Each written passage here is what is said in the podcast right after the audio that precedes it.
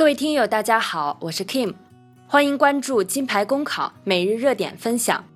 今天的热点来自北京青年报冰起的文章：月薪三万撑不起孩子的暑假，教育不该盲目攀比。这两天，一篇网文“月薪三万还是撑不起孩子的一个暑假”在朋友圈热传。一个在企业当高管的妈妈，月薪三万出头。女儿在广州某外语学院附属名校读五年级，家里大头支出由老公搞定。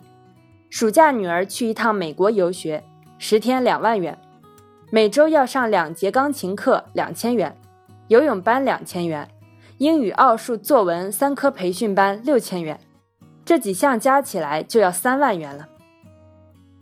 孩子假期补课多，既让孩子学业负担重。又让家庭经济负担重，这是需要综合治理的教育问题和社会问题。一些普通的家庭为送孩子去补习班，日子过得很紧张，这是可以理解的，因为他们面临无法排解掉的焦虑。别人孩子都在补课，自己的孩子不补，担心掉队。但是家长之间的盲目攀比、不理性消费，也推高了教育消费。月薪三万撑不起孩子的暑假，其中很多支出是有钱人的任性，并非是对孩子必不可少的，而且也是一厢情愿认为对孩子好的。每个人都应当结合自己的家庭经济情况和孩子的个体情况，选择适合孩子的假期生活。超出家庭经济承受能力，把孩子过怎样的假期生活作为攀比内容。会令每个家庭不堪重负。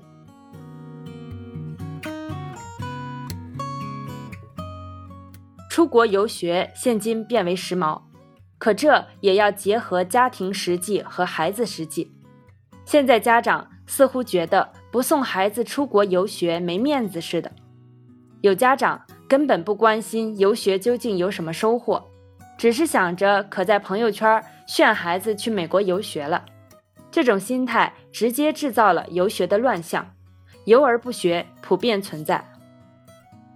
不要认为舍得对孩子的教育投入就是好事，也不要以花钱多少来衡量教育效果。家长应该重视对孩子的教育投入，但要用对地方，保持适度。尤其要注意的是，不能在教育支出、消费上搞盲目攀比。对于政府应该保障的公共基础教育，由于不均衡而导致家长的择校暗中较劲，并由此带来的家庭教育支出增加，这需要政府部门解决。但对于月薪三万还不能支撑孩子过暑假这样的问题，那需要家长自身多思考，这样的支出是否合适？请您关注我们的公众号“金牌公考”。我们将把最优质的服务、最耐心的讲解献给大家。公考路上你不孤单，金牌公考带你上岸。